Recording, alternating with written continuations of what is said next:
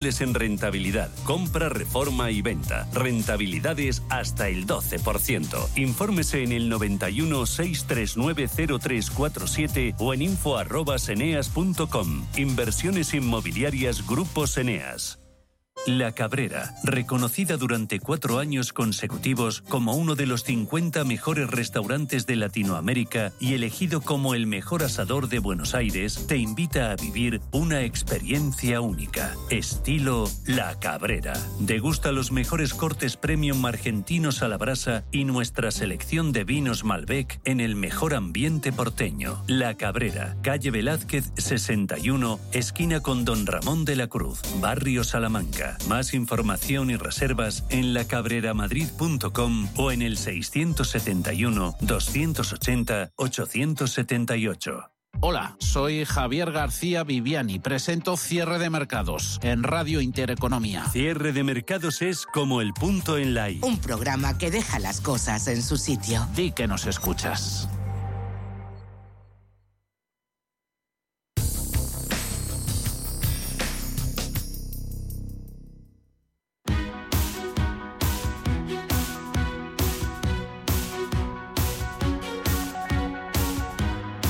En Capital Intereconomía, el consultorio de bolsa.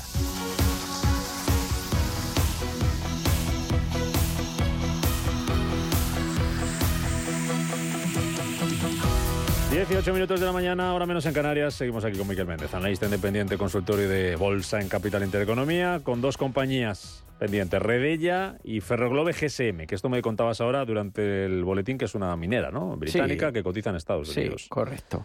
Bueno, vamos con Redella. A ver, he dicho que me gustan las utilities, pues no voy a decir que no me gusta Redella, porque tiene pendiente la ruptura de esta línea de tendencia bajista, este triángulo descendente. Si tuviera que optar por timing y momentum, me quedaría más con un Endesa, que creo que lo puede hacer mejor, o con un Naturgy. Por lo tanto, le doy esas dos alternativas.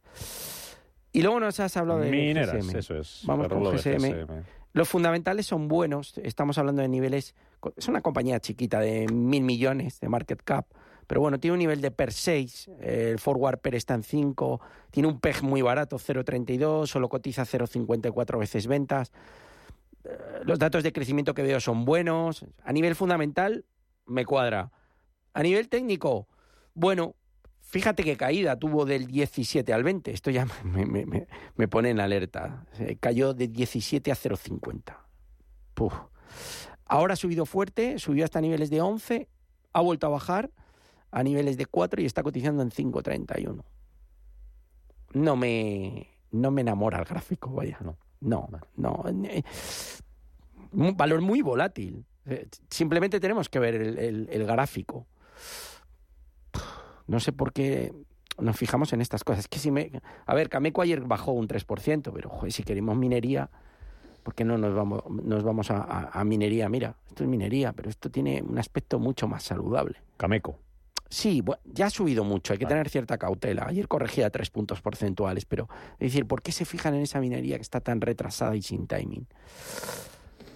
Na- Nada especial, no, no, no, no me gusta especialmente. Vete mirándome a Aston Martin, que pregunta Maite en YouTube por Aston Martin a 362 libras y le recomienda salir o seguir en él. Y en ese caso, stop loss y objetivo, por favor. Me dices ahora si está mejor. eh, Bueno, nosotros si ya está nos peor salimos también Aston. Martin que Ferrari. Tuvimos, eh, tuvimos la serie eh, en las carteras, pero nos salimos. Efecto Alonso duró poco. Al- eh, Alcanzó el objetivo 360 y se giró. Sí, no es, no, no, no es el efecto Alonso, es el efecto coche. Ya, ya, ya quisiera Pero Alonso Ferrari tener lleva un buen bien, ¿no? coche.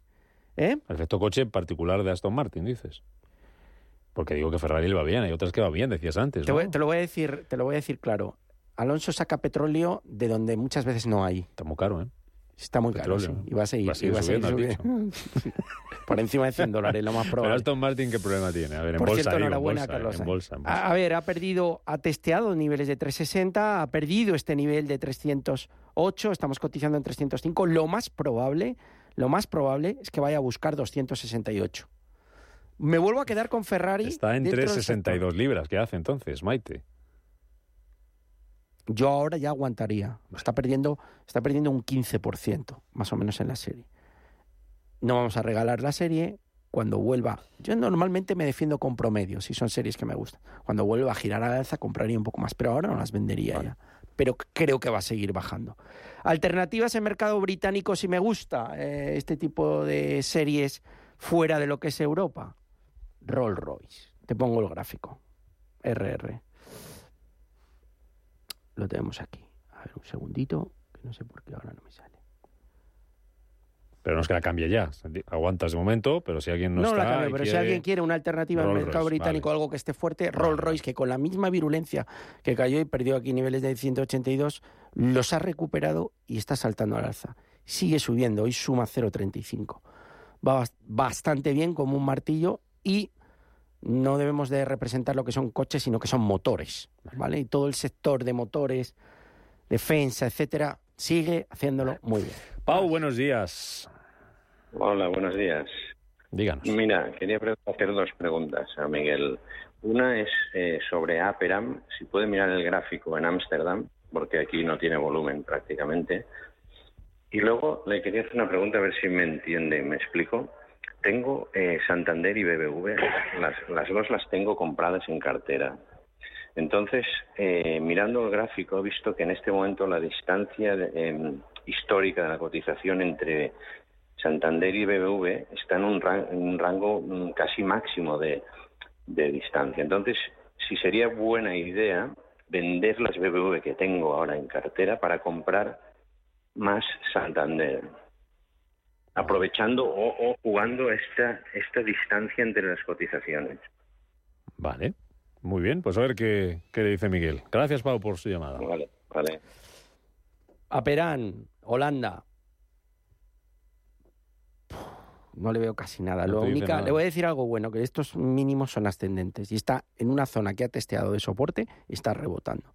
Pero estamos lejos de las zonas de máximos con unos índices que están cerca de los máximos. Por lo tanto, el comportamiento relativo de Aperán respecto a los índices de referencia es negativo. Por lo tanto, no hay mucha fuerza. Soporte 24.99 y 22.20 aproximadamente. Resistencia por la parte de arriba a niveles de 32. Estamos cotizando en 27.41. Le voy a decir primero los 30 y luego los 32. No me gusta especialmente. Tampoco es un desastre el, el gráfico. ¿eh? Eh, BBV Santander. ese spread es razonable lo que dice, lo que quiere hacer es una especie de par, apostar que esa diferencia en, en spread, en performance entre Santander y BBVA va a ir, eh, va a recuperar la Santander. Yo no lo haría. ¿Por qué? Porque BBVA está demostrando más fuerza. ¿Y por qué tengo que intentar hacer ese spread eh, dentro de un mismo sector cuando hay un valor que lo está haciendo mejor? No, al contrario, es que casi ponderaría BBVA. Yo es que voy mucho con fuerza y timing. Y muchas veces le entiendo perfectamente y es comprensible y es lógico ahora, su pensamiento. Pero me voy a quedar siempre con lo fuerte. Por lo tanto, si BVA está más fuerte, por algo será. Vale. Porque su posicionamiento es diferente al de Santander y el mercado está premiándolo. Gabriel pregunta por Palantir y Carvana, dentro en ambas. Hay otro oyente, Rubén, que pregunta Vamos por Carvana, Carvana. también las tiene desde 17, eh, este Joder, precio, y que salga. pregunta si romperá los 58. Está como yo. Para que yo me salí ya en 54 y pico. o sea si no me que fuera ya, ¿no? Sí, compré aquí entre 15 y 16 y vendía Carvana 54. Operación del año. Gabriel también está dentro, Palantir y Carvana, pero no sé eh, desde qué nivel es, desde qué precio. Vamos a ver, si están 17, yo Ese es Rubén, pero Rubén. Gabriel está dentro de Palantir y Carvana, pero no sé el No, precio. no se sabe Rubén sí de 17. Está entendido. Yo las vendería. Ha intentado, o sea, ha intentado acercarse a esos máximos. De hecho, no sé si realmente los llegó a batir, pero las bien 56 y pico, fíjate que son dos niveles prácticamente Iguales. iguales. O sea, aquí hay un doble techo súper claro, que lo tenemos en esta zona. Dime el, el precio 56 y pico, para que esté en la radio. digo, Está en ¿eh? cu- sí, en torno a 56, 90 más o menos. Estamos en 47. Ayer ha tenido un retroceso fuerte de 10 puntos porcentuales, un 10%. Ujú. Me da un miedo, me da un miedo. ¿Puede irse a 100? Sí, porque claro, si vemos el gráfico, fíjate, esto tiene upside para subir. Bien, bajó de 400 a niveles de 3, 2, 3, es uno de los valores más alcistas en el GR Today, en lo que va del Sí, sí. 2023. Recordamos que vende vehículos a través de, de- de oficinas, eh, webs, etc. A mí me da mucho miedo. Yo si estuviera en 17 las empapelaba. Si Yo ya las dentro con empapelé. ligerita ganancias también fuera, eh, por si acaso. Sí, con ligerita Vale. ganancia. Y Sí, para- sobre y- todo el retroceso de ayer no me gustó. Y Palantir, que preguntaba Lo- Gabriel también, pero tampoco tengo el precio, tampoco nos lo... Palantir, nos lo otra bomba que subió a 20. Está bastante relacionado con todo el tema de inteligencia artificial también. Subió a 20, corrigió fuerte. Está ahí. No ha dicho su última palabra. No ha perdido de momento esta zona de soporte. Pero claro, eh, tal y como está el mercado, a mí me da miedo que si pierde este soporte profundice y se nos vuelva a niveles de 11-12. Las mantendrá. ¿A qué nivel está Palantir? No nos ha dicho. No, no lo ha dicho. bueno, las Dentro, mantendría. no.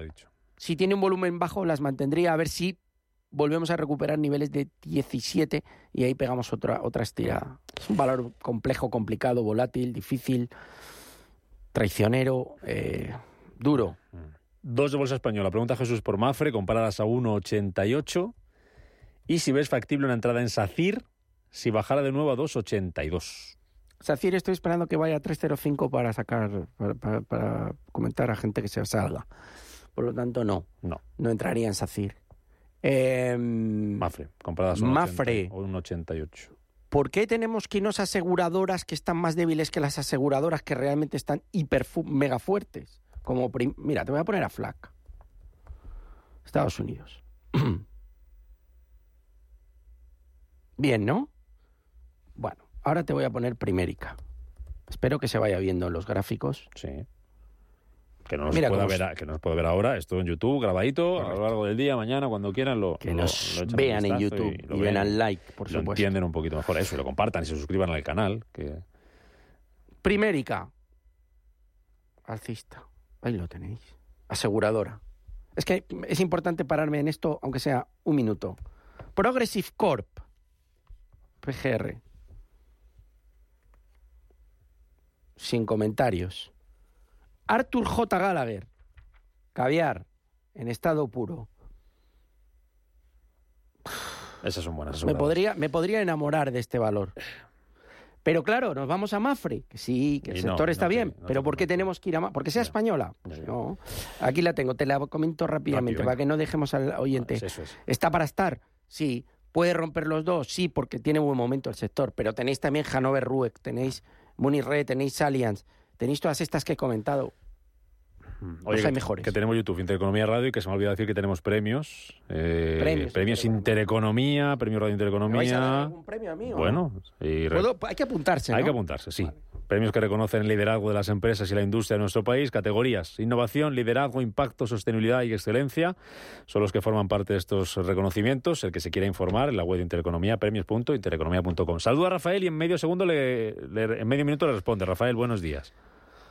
Hola, buenos días. Buenos vamos días. a ver, tenía dos valores. Pues vamos con eh, ello, que nos vamos. posible- eh, dos valores posible salida Sí. y uno entrada. El posible salida es ASLM Holding, Sí. que le tengo con un le tengo con más 16. Eh, para también para salida eh, Flutter Entertainment, que es FLTR. Vale, Ese le tengo con menos 8. vale. Entonces, y una posible entrada, EPD, Enterprise eh, Product, eh, EPD, para comprar. Vale, pues- serían los tres. En 30 segundos se lo resume Miguel. Gracias, Rafael. Venga, ejercicio de sprint. ASML Holdings, Con más 16. Está débil. ¿Qué? Con más 16. Aguantaría. Vale. Mientras no, no pierda este nivel. Es que es una serie que me gusta mucho. Flutter con menos 8. Eh, esta es que no he podido coger FLR. FLT. FLT yo creo, he apuntado, pero... No he podido cogerla bien. mm. Esta no he podido cogerla. La última sí la tengo. ¿Y esa qué hacemos? ¿Entramos o no? EDP, Está? EDP. Enterprise. EPD, yo creo. EPD, Eh, Enterprise EPD. Product, EPD. Enterprise Product Partners. La tengo aquí. Esta es un comprárselo todo. ¿Comprarse? Sí. Uh, Sí, dice de comprar, sí. Que aguante un poco las AML. Yo sé que están mal. A ver, hay luego series como Novo Nordisk, Constellation Software, AutoZone, O'Reilly Automotive, Kinsel Capital, Arts Capital, que me encantan. Hay otras series, pero esta está muy bien, Vale. Enterprise Products. Nos vamos. Miguel Méndez, te veo el miércoles que viene. Venga. Cuídate mucho. Abrazo Adiós. fuerte. Gracias. Adiós.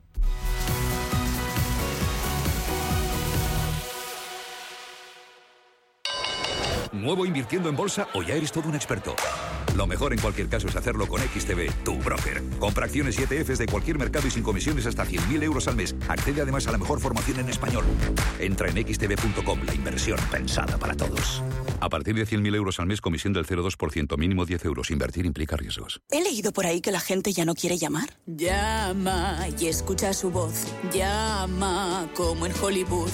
Un galán llama a su cita, no le pone una Deja que los tonos suenen como lo hace Marilyn. Dices más con un capito que con ese audio sin fin. Nada como el cine y las series para recordarte lo que mola llamar. Por eso ahora con Yoigo tienes fibra, móvil y Netflix. Yoigo. En Arquia Banca ofrecemos soluciones de inversión personalizadas y adaptadas al perfil de riesgo de nuestros clientes. Nuestro método diseñamos una estrategia a largo plazo tras realizar un exhaustivo análisis de los mercados y las tendencias globales. Contáctenos ahora en inversión.arquia.es y le ofreceremos una propuesta personalizada. Arquia Banca. Cuidamos de su patrimonio como si fuese nuestro. Puede consultar los folletos informativos y los documentos con los datos fundamentales del inversor DFI en los registros públicos oficiales de la CNMV, así como en www.arquia.es y oficinas de Arquia Banca.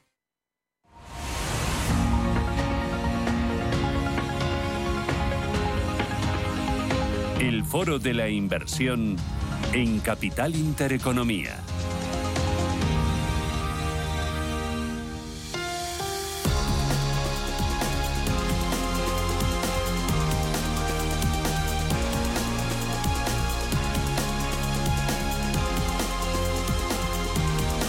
Son las 10 y 23 minutos de la mañana. En este foro de la inversión les vamos a presentar la trayectoria, los planes de crecimiento, el equipo y las estrategias de Oquendo Capital. Daniel Herrero es socio fundador de Oquendo Capital. Daniel, ¿qué tal? Buenos días, bienvenido. buenos días. Oye, muchísimas gracias, por, por, venir aquí a los estudios de, Radio Intereconomía. Gracias a vosotros. Oye, ¿qué, qué hacéis en Oquendo Capital?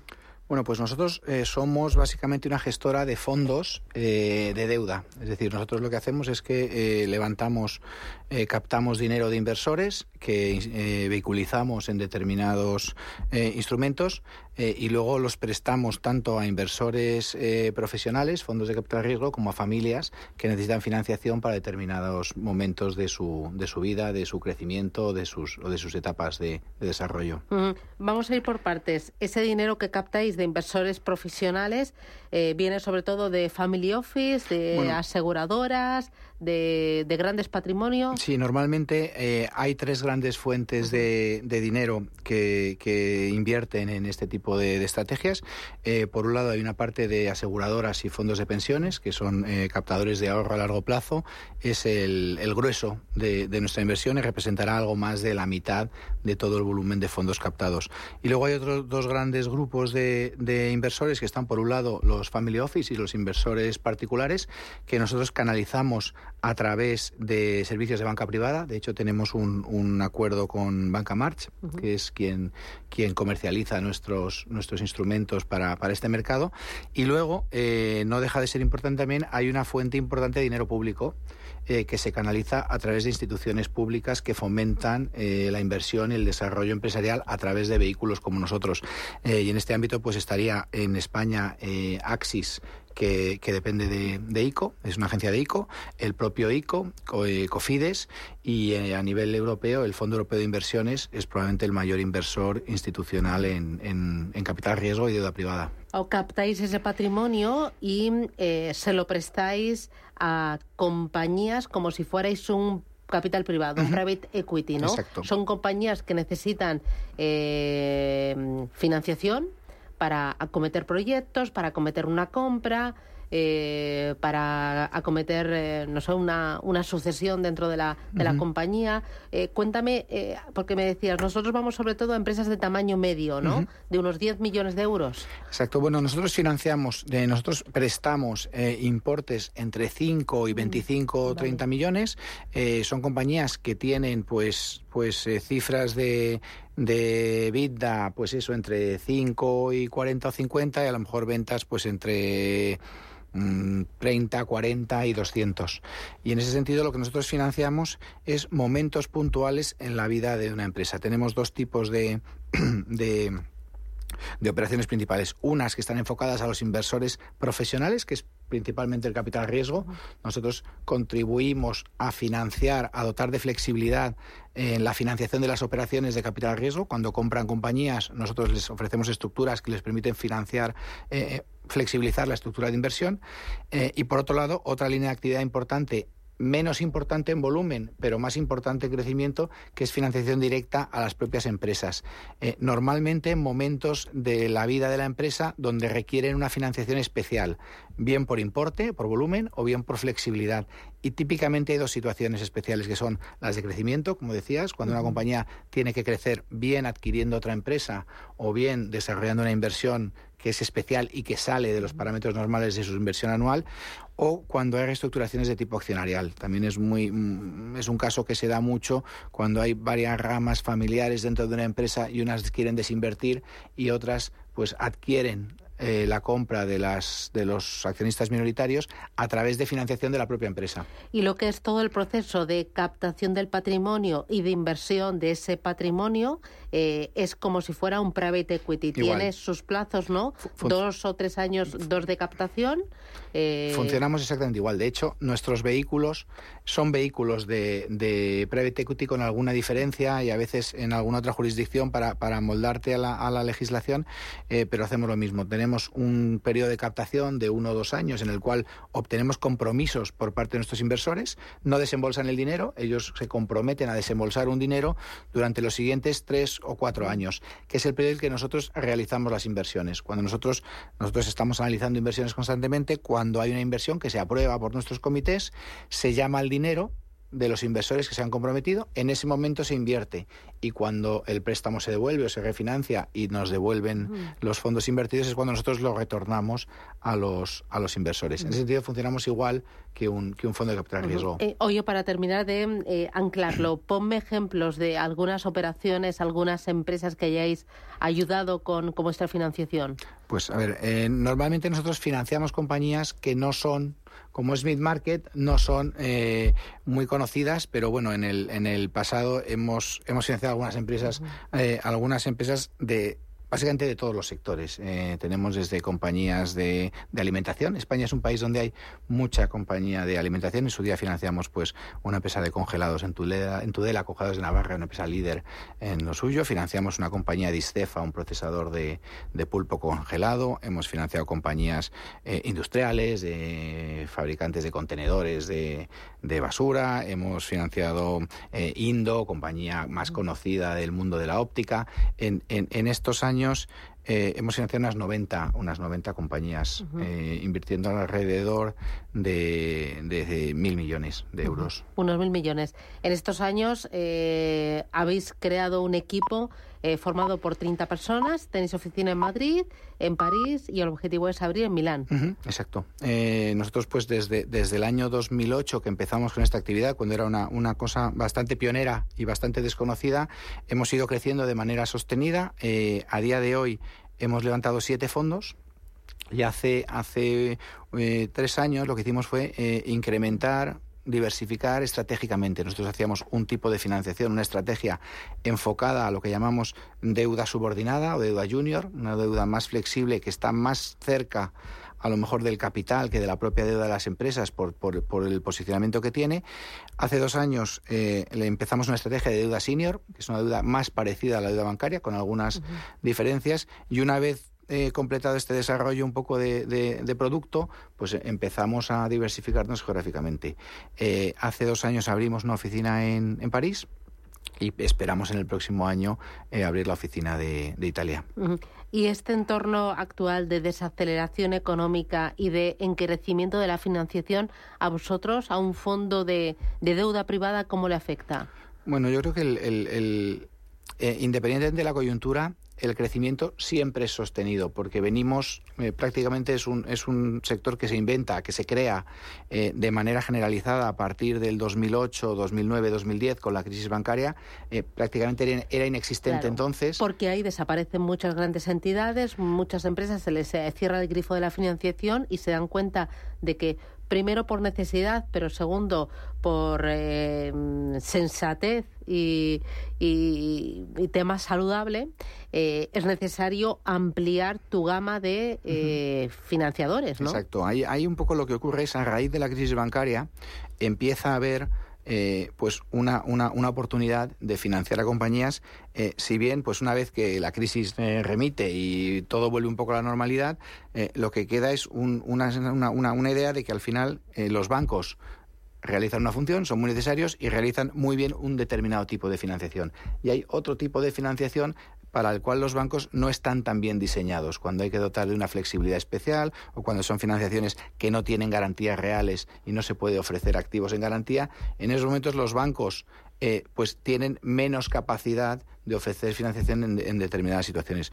Se crea este sector que en su día, pues yo creo que un término que ya está obsoleto, se, se denominó financiación alternativa, más que alternativa es complementaria. Nosotros siempre decimos que lo que hay que hacer es competir con los bancos y tener el tipo de financiación necesaria en cada momento. Eh, no hay alternativa. En cada momento habrá que buscar la financiación que mejor se ajusta a las necesidades de ese momento. O dependiendo también de cada uno de tus proyectos, de cada una de las necesidades. De, momento de vida. No es lo mismo, pues, eh, para abrir una filial en el extranjero que para comprar una compañía que necesitar 10 millones de euros que necesitar 250 millones de euros, ¿no? En el día a día las compañías se financian eh, con bancos, los bancos son muy eficaces y, muy necesarios y, para ese tipo de, financiación al final es lo sano. Es verdad que hay determinadas situaciones donde una compañía va a cometer una transacción especial, va a hacer una compra muy destacada y para eso necesita un importe de financiación que, excede del volumen ordinario que podría ser eh, recomendable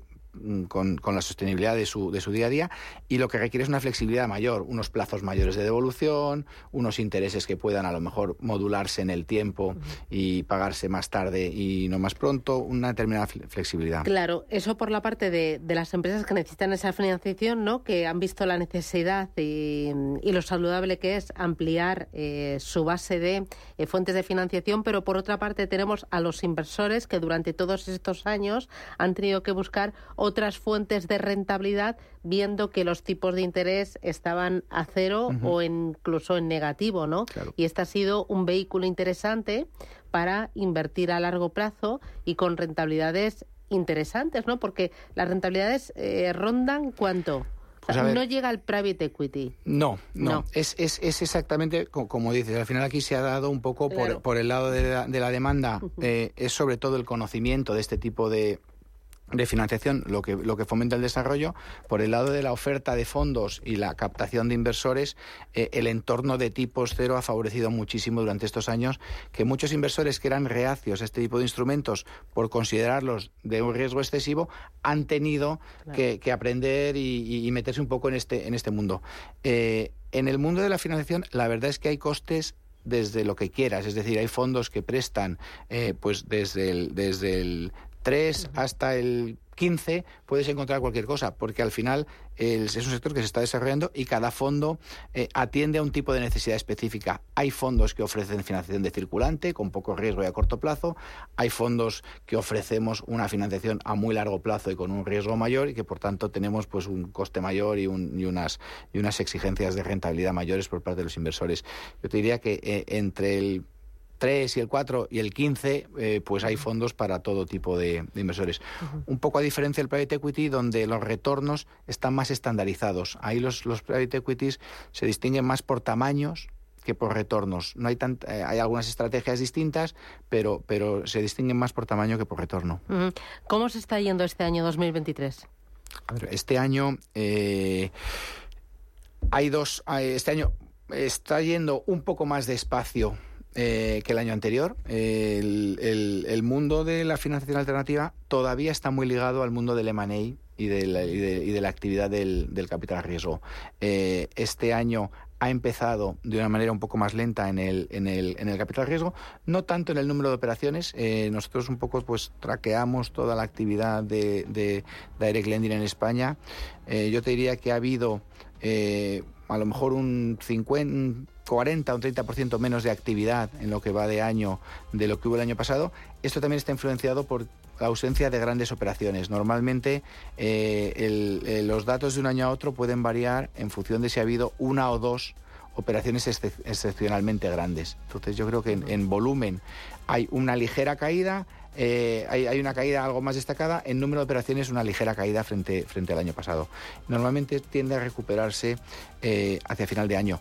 Hay dos grandes momentos eh, de actividad en este sector, que es antes de verano y antes de Navidad. Casi siempre estas operaciones ocurren en se, se, van se van eh, agolpando en esos dos momentos del año. Pues fantástico, Daniel Herrero, socio fundador de Oquendo Capital. Gracias por presentarnos a, a la gestora. Enhorabuena por los vehículos de inversión y a seguir trabajando y creciendo. Y nada, cuando abráis en Milán de forma definitiva, te vienes por aquí y nos lo cuentas. Muchísimas gracias. De acuerdo, gracias. Un abrazo. Adiós.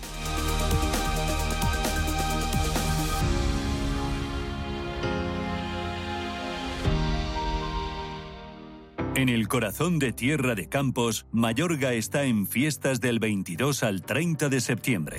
No te pierdas su tradicional encierro, declarado de interés turístico regional, el martes 26. Y el 27, ardientes pellejos de vino recorren nuestras calles. Es, como no, la procesión del Vítor, de interés turístico nacional. Tienes una cita con Mayorga. Grábatelo a fuego.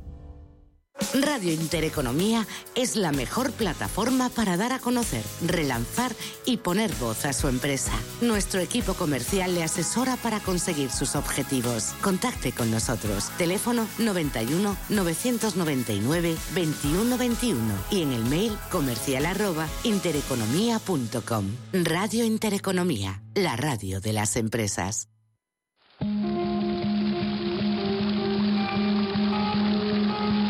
Fuente de la vida. Un viaje a través de los siglos y la historia de la humanidad.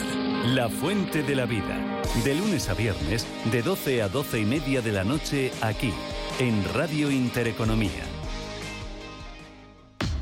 Hola, soy Gema González. En Radio Intereconomía hacemos cada día a las 8 de la tarde una visión global de la jornada. La programación de Radio Intereconomía estaría huérfana sin un programa como Visión Global. De 8 a 10 de la noche, el resumen más completo de todo lo que ha sido noticia económica a lo largo de la jornada. Di que nos escuchas.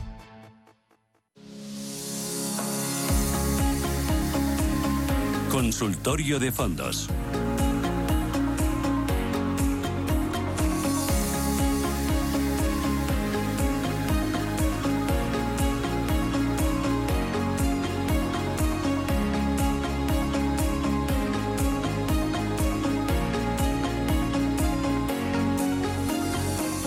Consultorio con Mar Barrero, directora de análisis de Arquia, banca privada. Mar, ¿qué tal? Buenos días. Hola, muy buenos días. ¿Qué tal? ¿Cómo lo llevas? Pues bueno, aquí estamos, ¿no? Muy pendientes de, las pantallas, muy pendientes de las decisiones de los bancos centrales y de luego las palabras que, que, digan en la rueda de prensa, ¿no? Porque hemos visto ya como con la reunión del Banco Central Europeo que no solo importa lo que decidan, si suben, si mantienen tipos de interés, sino luego pues el mensaje y el tono de, su mensaje, ¿no? Porque, bueno, pues según lo digan y cómo lo digan, pues abre las expectativas de, de los inversores a que haya pues o nuevas subidas o una pausa y como digo, pues vigilando mucho los mercados, porque la verdad este comienzo de curso, ¿no? Este mes de septiembre, pues estamos viendo mucho movimiento en renta variable y también en renta fija. Em, en renta variable me interesa eh, los fondos que eh, tienen presencia sobre todo en el segmento del inmobiliario. Debido a la crisis que está soportando el inmobiliario chino con Sunac, pero antes con eh, Evergreen o antes con Country Garden, está afectando a, las, a los fondos de inversión que invierten en Socimis, a los que invierten en REITs.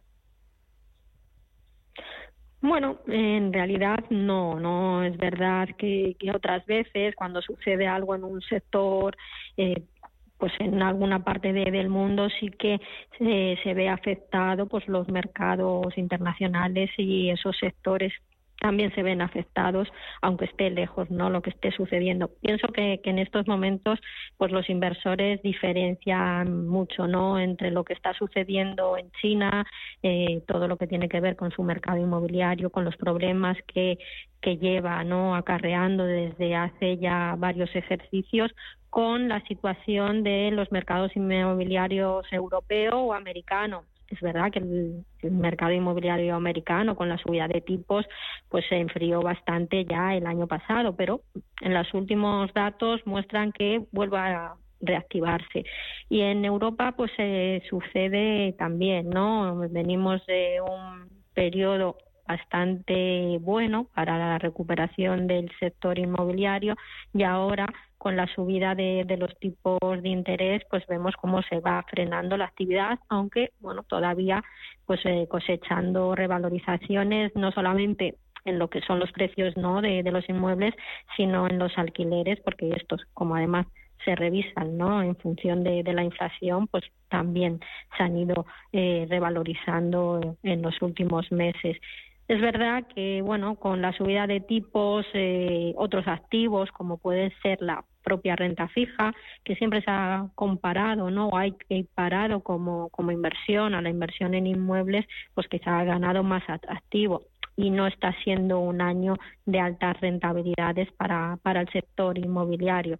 Pero como digo, pienso que es más por el entorno que vivimos de tipos de interés y posible freno en la demanda que por lo que está sucediendo en China, que desde luego es un gran problema porque su economía depende en gran medida ¿no? de la actividad del sector inmobiliario y necesitas muchas reformas y, estamos viendo ¿no? como día tras día pues se van conociendo casos eh, con problemas de, de liquidez y eso desde luego pues puede desajustar no solo la economía china sino que si cae la economía china, pues también los efectos los notaremos en el resto de, del mundo pero ya no solo por el sector inmobiliario, sino por esa caída, como digo, de, la economía china. Em, hablabas de liquidez. ¿Es eh, interesante, es ahora eh, interesante tener liquidez en cartera o no renta tener liquidez porque pierdes la batalla contra la inflación? ¿O si la tienes solo a través de un monetario? Bueno, eh, es interesante, ¿no? La liquidez siempre debemos tener una parte de nuestras carteras por lo que pueda surgir y para proteger y, desde luego, dar un colchón a nuestra economía. Y además ahora, aunque es verdad que la remuneración está por debajo de, la inflación, eh, pero como digo, por ahora los fondos monetarios y los fondos de renta fija a corto plazo pues están dando rentabilidades interesantes, lo que no habían hecho en décadas, ahora sí lo están haciendo, con lo cual, aunque la remuneración no supere esa inflación, sí es una remuneración positiva y atractiva, ¿no? Muchos monetarios van a finalizar este año pues con revalorizaciones en el entorno de 3, 3,5%, con lo cual, bueno, pues es un es un dato interesante. ¿Por debajo de la inflación? Sí, pero está por encima de ese objetivo de inflación del 2% que persiguen los bancos centrales. Y si los tipos de interés se mantienen altos durante un tiempo relativamente pues eh, largo, ¿no? Que sean solo 12 meses, eso va a permitir que estos fondos monetarios y de renta fija pues nos sigan dando buenos rendimientos eh, durante bueno pues el próximo año e incluso durante 2025 y ahí con esas rentabilidades del 3% pues estaremos más o menos eh, llegando no a, ese, a neutralizar eh, la subida de los precios. Con lo cual, sí, tener liquidez en las carteras es interesante. Hoy tenemos fondos monetarios y de, fondos de, renta fija que nos pagan y que se acercan o se aproximan a ese porcentaje del 3,5 o 4% esperado para, para la inflación, con lo cual, bueno, pues son, eh, son ideas ¿no? de, inversión que, que, me parece que, hay que tener en cartera. Muy bien. 915331851. Vicente, ¿qué tal? Buenos días. Sí, hola, buenos días. Dígame. Sí, mire, yo tengo dos eh, fondos que no me están funcionando. Uno de ellos es el DVS eh, Caldemorgen, eh, Concept Caldemorgen, y luego el otro el Lazar Credit Opportunity y tenía pensado cambiarlos para el EDM eh, e Internacional y para el eh, de BlackRock, el Sustainable Energy. Y luego una opinión sobre si, si estamos en el Russell 2000 muy abajo y entrar en la India, ¿qué, opina, ¿qué opinas sobre al respecto? ¿A través de un ETF o una cosa así? Fantástico. muchas gracias. Gracias, muy amable. Eh, vamos a empezar por esta última. ¿Qué te parece eh, entrar en la India? Bueno, bueno, pues la verdad es que, últimamente, ¿no? En las últimas eh, días, semanas, pues son muchos los, los clientes, los inversores que están preguntando por la renta variable india viene de haber empezado este año bastante regular, eh, quedándose por detrás de otros mercados emergentes, pero es verdad que en los últimos meses pues ha vuelto a, acelerar ¿no? la, la, revalorización, un mercado que en los últimos años ha dado muy buenas rentabilidades, que es verdad que como digo, pues a principios de año las valoraciones ya parecían muy ajustadas, con lo cual, bueno, pues con la corrección que, sufrieron han vuelto a, bueno, pues a recuperar cierto atractivo, sobre todo porque los datos que han ido presentando muchas de las compañías indias pues han superado bastante las expectativas. Con lo cual bueno pues nos encontramos en un momento de mercado que hay que bueno valorarlo tener muy en cuenta pues el perfil no si estamos dispuestos a asumir la volatilidad y el riesgo que supone pues tener una, una posición en un mercado emergente eh, con un potencial muy interesante de, revalorización en muchos sectores, en especial en el tecnológico, ¿no? Y hemos visto los avances que, ha mostrado India en, tecnología en los últimos meses y eso también ha hecho que, se reanime este, este mercado. Con lo cual, en una cartera diversificada y en un porcentaje pequeño, pues eh, me parece bien tener algo de India. Muchos fondos que invierten en renta variable asiática ya tienen esa posición en India. Pero bueno, si asumimos el riesgo, pues podemos tener un pequeño porcentaje. Mm. Ahí hay fondos, ¿no? Hay casas en España que, que tienen fondos registrados. La otra posibilidad es ir a través de ETFs, pero yo optaría por un fondo de inversión que, como siempre, por eso nos permite luego, si las cosas no van bien, pues traspasarlo hacia, hacia otro producto.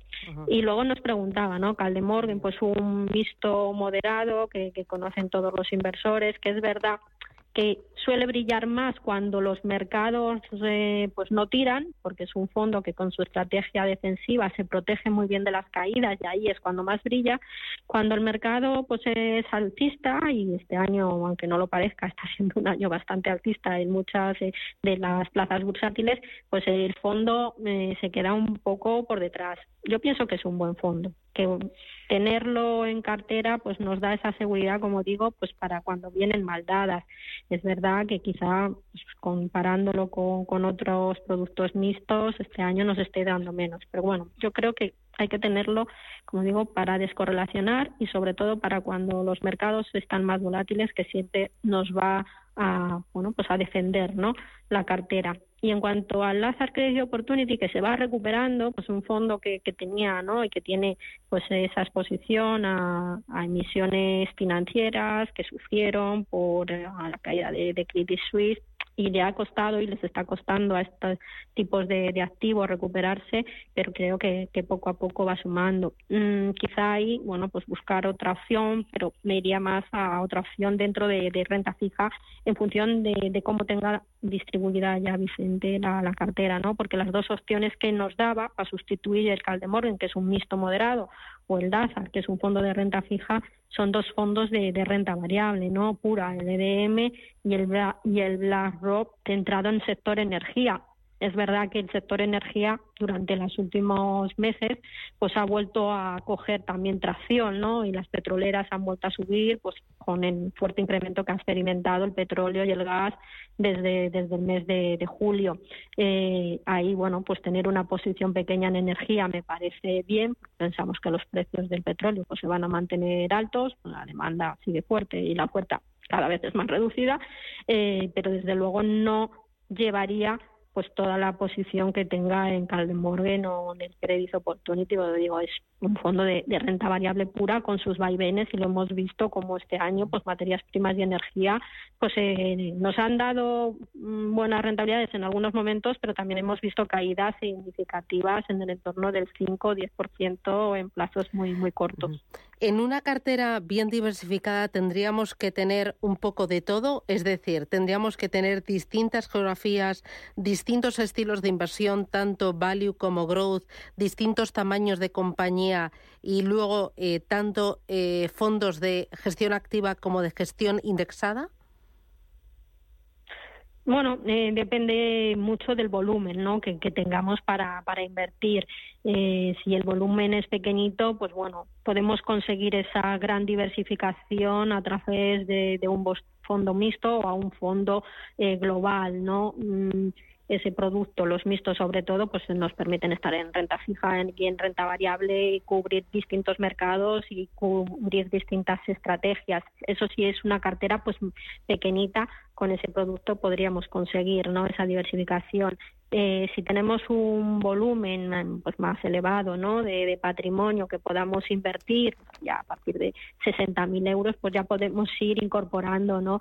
Eh, productos eh, que cubran una determinada región o que cubran un determinado sector. Es bueno tener una cartera en la que tengamos pues tanto activos más defensivos, pues como estamos diciendo, pues esos monetarios, esa renta fija de corto plazo, algún fondo de renta fija con algo más de duración y luego dentro de la renta variable pues es de, exacto, tener algún fondo que tenga ese sesgo más grow, que tenga tecnología, que, vemos que lo está haciendo bien eh, y algún fondo pues que sea algo más value, ¿no? Que bueno, pues coja esos otros sectores cíclicos que también a lo largo de este año pues hemos visto cómo iban eh, recuperándose. Es verdad que todo lo cíclico puede sufrir si la economía se enfría, pero bueno, pues haciendo ahí una buena selección también eh, tenemos ¿no? que, que tenerlo porque pues la economía es muy cambiante y es interesante, como digo, pues cubrir todas las áreas. y, y, luego, bueno, emergentes para aquellos solos, ¿no? Que quieran, que quieran arriesgar más.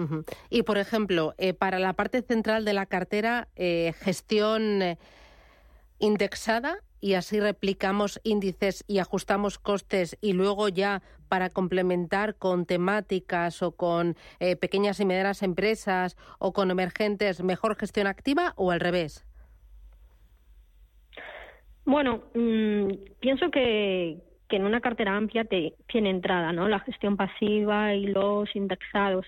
Eh, pero es verdad que yo prefiero tener indexados si tengo claro ¿no? la tendencia del mercado. Es decir, en un mercado muy volátil y con tanta incertidumbre como el que hemos tenido eh, en estos últimos dos años, pues quizá ahí la gestión activa sí que nos puede nos puede ayudar más porque al final el gestor puede protegerse puede cubrirse eh, algo que no puede hacer un índice no al final el índice pues sabemos que vamos a ganar o perder lo mismo que que, haga este, este indicador. Eh, en una cartera de muy largo plazo, pues bueno, es verdad que hay mercados como, como el S&P que si compras un ETF o un indexado, pues es una garantía de, de rentabilidad no a largo plazo. En otros mercados como el europeo quizá pues optaría más por la por la gestión activa porque los índices pues bueno tienen ese sesgo más más value más cíclico que no siempre no siempre lo hace bien con lo cual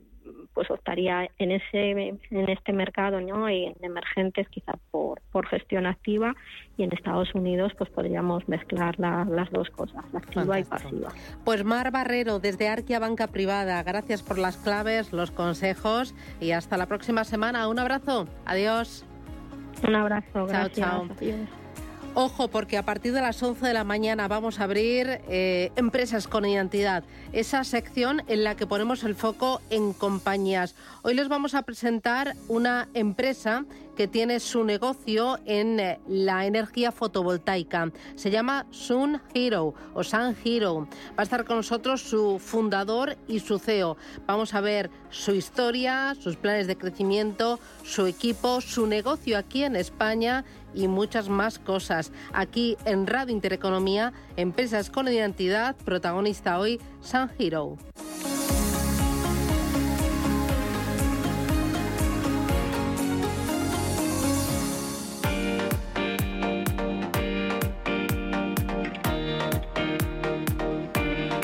Como para mí, lo importante para ti es ahorrar en tu compra diaria. Haz como yo y acércate a Supercore, Hipercore o al supermercado del Corte Inglés, donde más allá de disfrutar de sus buenos precios todos los días, encontrarás ofertas increíbles de verdad en primeras marcas de alimentación, droguería, higiene personal y, por supuesto, la mayor y más variada selección de productos frescos de la máxima calidad y la charcutería Max Selecta.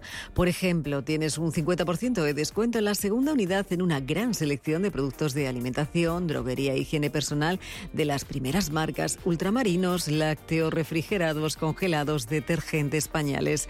Y también hay un 50% de regalo por compras superiores a 10 euros en nutrición y bienestar que podrás utilizar para compras superiores a 12 euros en el mismo departamento del 21 de septiembre al 4 de octubre de este año. Y como siempre, con un mundo de servicios que nadie más puede ofrecerte y que hará más fáciles y cómodas tus compras.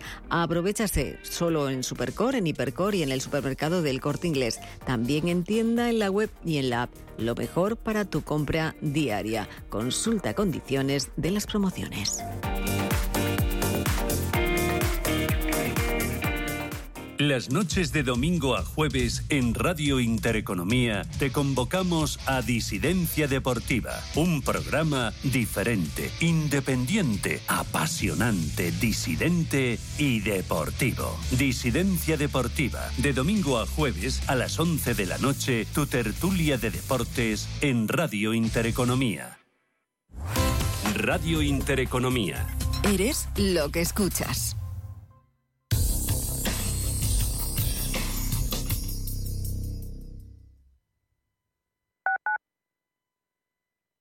¿Eres broker?